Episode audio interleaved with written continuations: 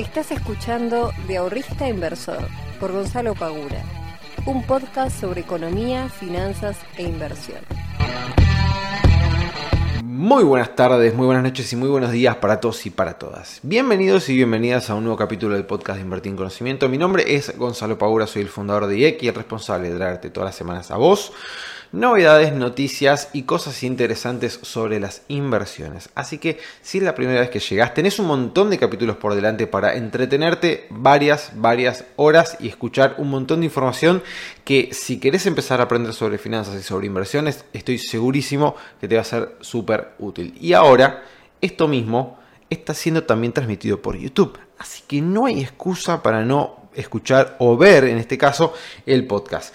Y encima ahora me compré otra lucecita porque la vez pasada grabé el podcast y tenía solamente luz de, la mitad de la cara, la otra mitad de la cara me queda con sombra. Así que invertimos en una lucecita. Así que ahora tengo la cara bien iluminada, como para que se pueda ver este, todo bien. No sé si eso es bueno o malo para mí, pero bueno, se ve todo mucho mejor. Em, gente, en el día de hoy vamos a hablar sobre un tema que es muy interesante, que es el precio o el costo de la ignorancia. Y quizás suene un poco agresivo, si se quiere, el título, porque decirle a alguien que es un ignorante es bastante fuerte. Eh, y generalmente nadie se lo va a tomar a bien decirle, che, vos sos un ignorante. Pero la realidad es que hay un montón de cuestiones en los que somos ignorantes, es una realidad. Yo, por ejemplo, eh, medicina, no tengo ni idea, o sea, no, o sea, me pasa algo y la verdad es que no sé muy bien qué hacer.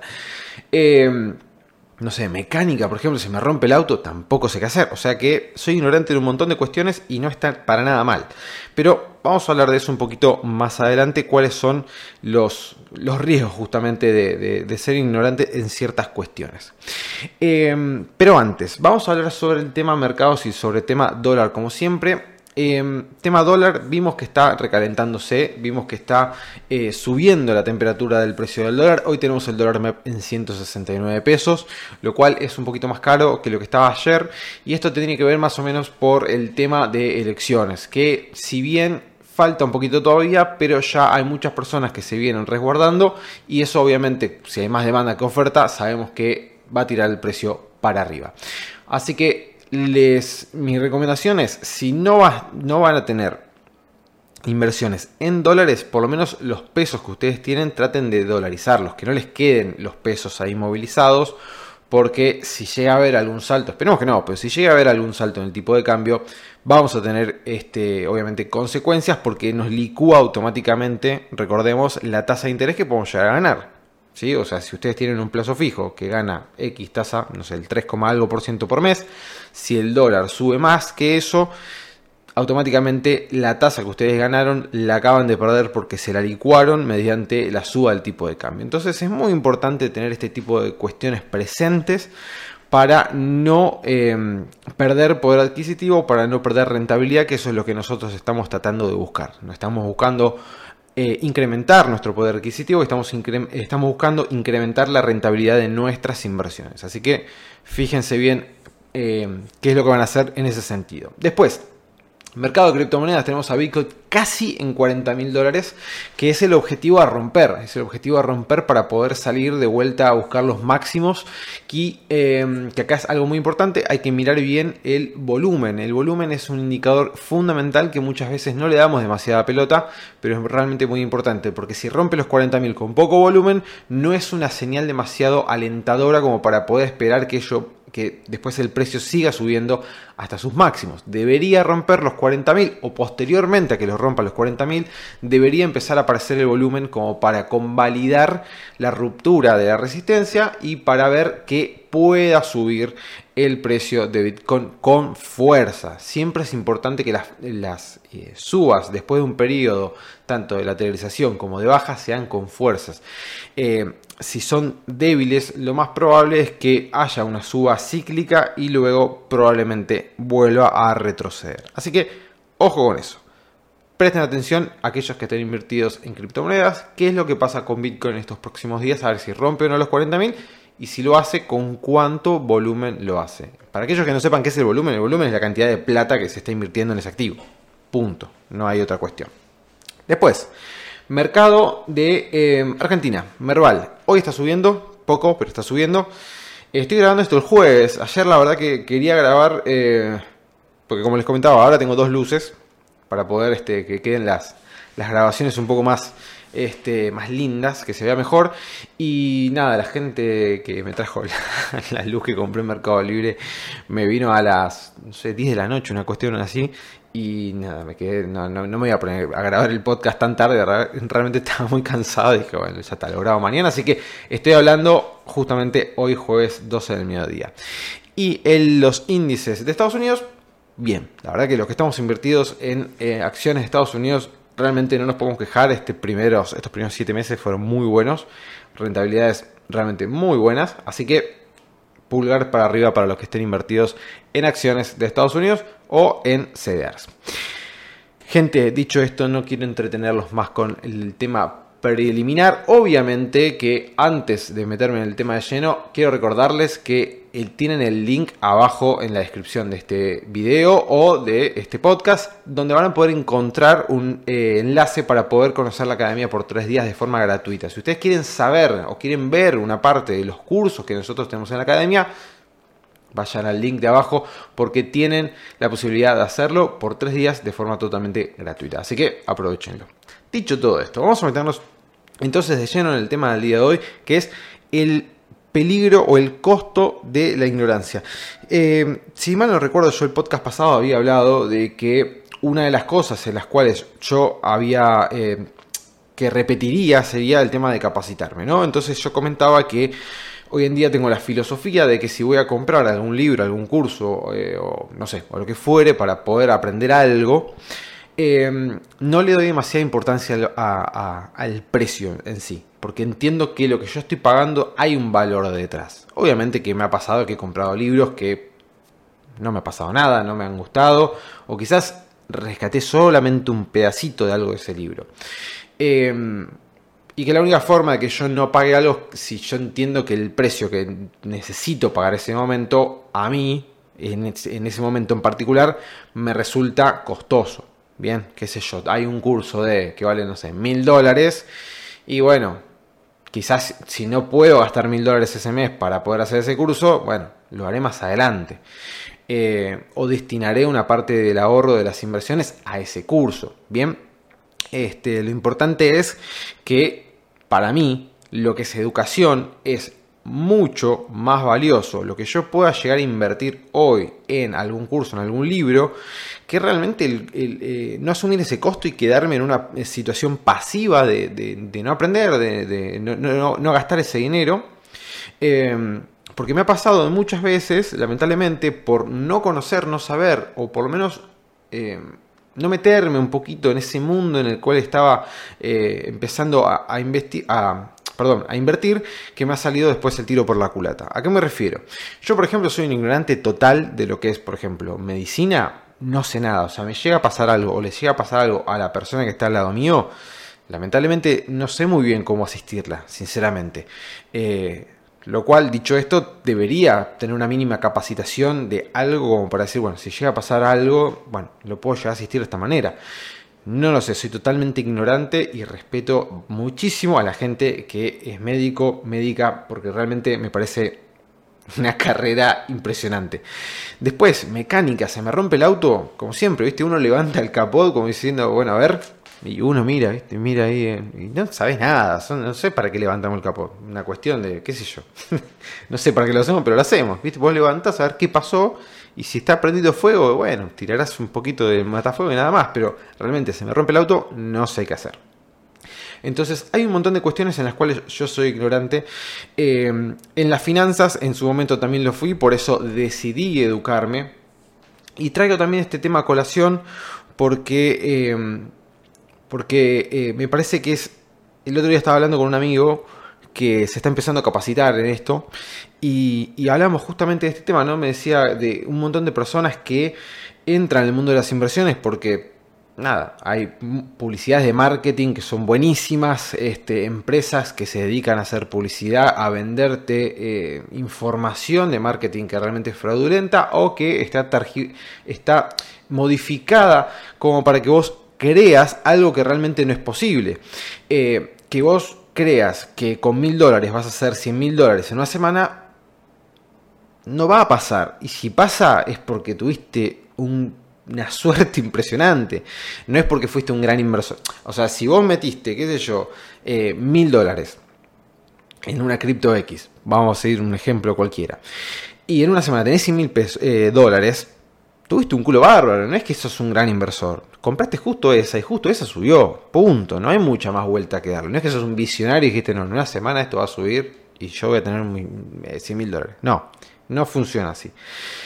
pero ¿qué pasa? Hay un montón de empresas que hacen muy bien su trabajo de marketing, hacen muy bien su trabajo de venta, saben muy bien cómo contarte la historia, tienen gente que trabaja en copyright que escribe increíblemente bien, por lo cual conocen todos los, trucos y estrategias para poder eh, hacer una historia súper convincente y atrapante, por lo cual hay un montón de gente que lamentablemente cae en páginas y estafas que eh, pueden ser piramidales o no, pero caen en estafas y después terminan perdiendo su dinero y que eso es una gran desmotivación al momento de intentarlo nuevamente. Porque si vos perdés tu dinero porque te compraste en una acción y esa acción cayó, bueno, puede pasar un error tuyo, no pasa nada. Ahora, si vos metes tu dinero en la página pepito.com y después cuando vos querés hacer, eh, no sé, una extracción o algún movimiento con ese dinero, te dicen que no podés, intentás de vuelta y haces reclamos y no podés, y lo tenés ahí, y te das cuenta, y pasan los días y te vas a empezar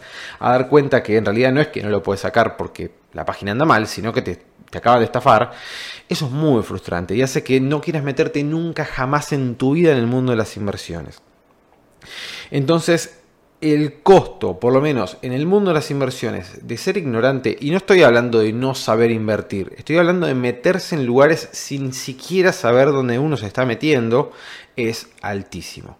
No solamente económicamente, sino que es muy alto para em, el costo que, de cómo repercute en nosotros después para las decisiones que vayamos a tomar a futuro. Em, que les puedo asegurar que van a ser mucho peores. Porque el no invertir, el volver a, solamente, como se llama, a solamente comprar dólares, por ejemplo, y quedarse en eso, tampoco es una buena decisión. Porque por más de que el dólar sea un activo que tiene más valor que el peso, igualmente hay inflación en Estados Unidos, por lo cual el dólar también pierde valor. Entonces, me parece que es fundamental, fundamental en algunos eh, sectores estar capacitados. ¿Se puede capacitar en todo? No, la realidad es que no. Si son unas personas muy proactivas y que les encanta aprender y que les encanta capacitarse y que les encanta saber un poco de todo, fantástico. Pueden ir haciendo, obviamente, eh, ir aprendiendo algunas cuestiones como para tener cierto conocimiento. En mi caso particular, en mi caso particular, hay algunas cosas, hay algunas áreas en las que sí he intentado aprender por lo menos un mínimo, decir, bueno, yo de esto quiero saber algo, como por lo menos cuando yo estoy hablando con alguien, tenga más o menos una noción de lo que me está diciendo, como para no, estar en pelotas, digamos. Eh, pero si no, la solución que yo le encontré es empezar a rodearte de gente que tenga ese conocimiento y que sea confiable. No es fácil, realmente no es fácil, obviamente que en el camino te vas a encontrar con un montón de gente que te dice que sabe y en realidad no sabe nada, o sabe muy poco, vos que considerás que es un experto y no lo es, entonces tampoco es fácil, pero realmente, o sea, a mí, por ejemplo, volviendo al tema del auto, ¿no? A mí se me rompe el auto y yo ya tengo mi mecánico de confianza y que sé que trabaja bien y que sé que no me va a robar con lo que me va a cobrar, sé que el tipo me va a cobrar lo que me tiene que cobrar y que el tipo del auto me lo va a dejar bien, ¿ok? Si, si me chocan el auto, necesito un chapista, lo mismo, ya lo tengo. Si necesito a alguien que me... Em, qué sé yo, hacerle un pulido y una limpieza profunda al auto, también lo tengo. Si tengo que arreglar la casa, electricidad, albañilería, este, gas o lo que sea, también tengo gente conocida, amigos que trabajan de eso, que son confiables y que de vuelta van a trabajar bien y no me van a robar, no me van a estafar. Entonces, la eh, una de las formas que yo encontré para justamente no ser estafado, no caer en eh, gastos innecesarios eh, o que trabajen mal sobre cosas que son sensibles, qué sé yo, o sea, si a vos te arreglan, no sé, chocaste el auto lamentablemente, te lo arreglan mal y la verdad que primero que no te va a salir barato y segundo que si estás pagando y te, por estás pagando por un mal trabajo y es un garrón, porque lo vas a tener que salir a arreglar de vuelta, te vas a hacer un doble gasto de algo que con una sola vez ya tendría que estar solucionado. Eh, a mí me pasó una vuelta de que eh, me había chocado el, auto un, colectivo haciendo marcha atrás. Eh, lo llevé al chapista y el tipo me había hecho un desastre. O sea, el capó lo había, lo había pintado, pero después lo, lo, llevé a otro taller. Me dijo, no, chabón, te puso una cantidad de masilla, esto es un desastre. Y lo tuve que volver a arreglar. O sea que Siempre es difícil, obviamente, encontrar, pero una vez que lo encontras y te armaste tu círculo de contactos, de gente en la cual vos podés recurrir al momento de necesitar algo, eso es fundamental. Y en el tema de las inversiones es exactamente lo mismo.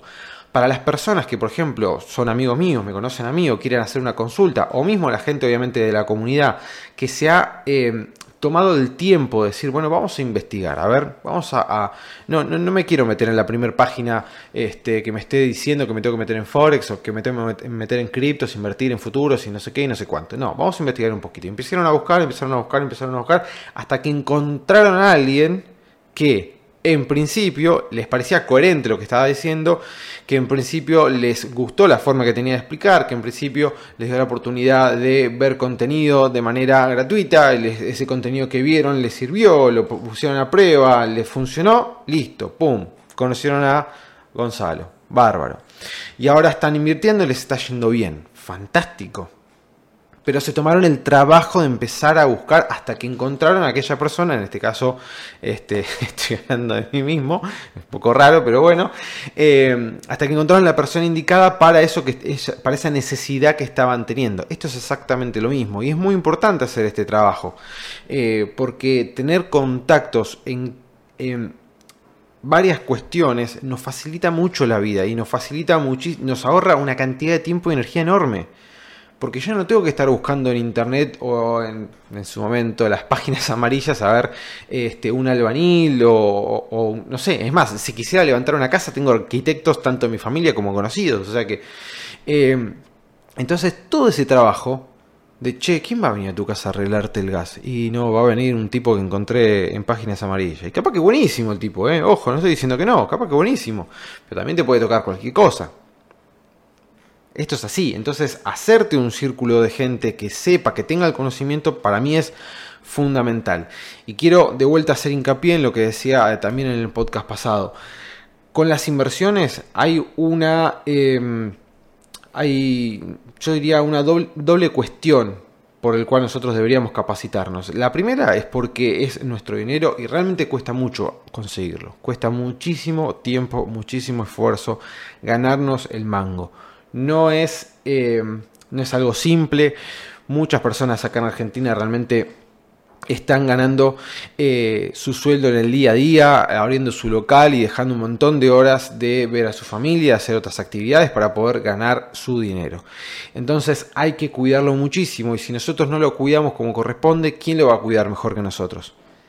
Entonces, eh, para mí es fundamental tener un mínimo de conocimiento de inversiones. Yo no les digo que sean expertos ni nada por el estilo, pero tener un mínimo, algo pero súper mínimo como para decir, bueno, si la persona que me está o la página que yo estoy viendo este parece media extraña, me voy de ahí porque ya tengo un mínimo conocimiento de decir, bueno, esto me parece que puede llegar a darse o no.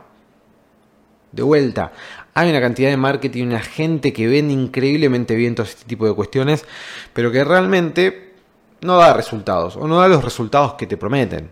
Supongamos que no te estafan, pero que vos entraste porque te prometieron que ibas a ganar X% por ciento y después no lo ganaste. Y bueno, la, verdad es que cuando empezás a investigar y te das cuenta que las tasas de interés son estas y no son las que te prometieron, y sí, ahí es cuando caes en cuenta de que realmente te estafaron, no te quitaron la plata, pero te estafaron porque vos entraste por una cuestión y saliste por otra.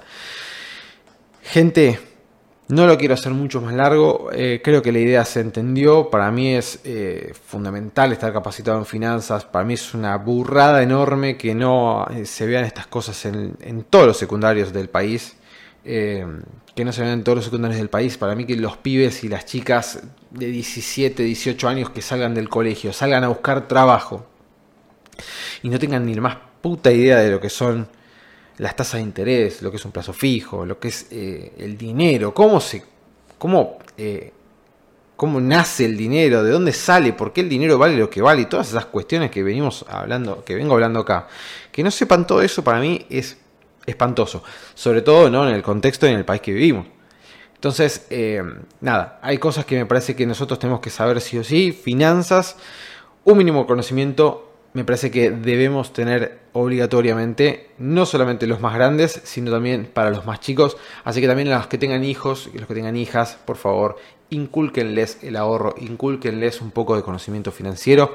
Y eh, les puedo asegurar que el día de mañana, cuando sean grandes, se lo van a agradecer muchísimo. Gente, los veo el próximo miércoles, los veo la próxima semana. Les mando un fuerte abrazo, que tengan un muy lindo fin de semana.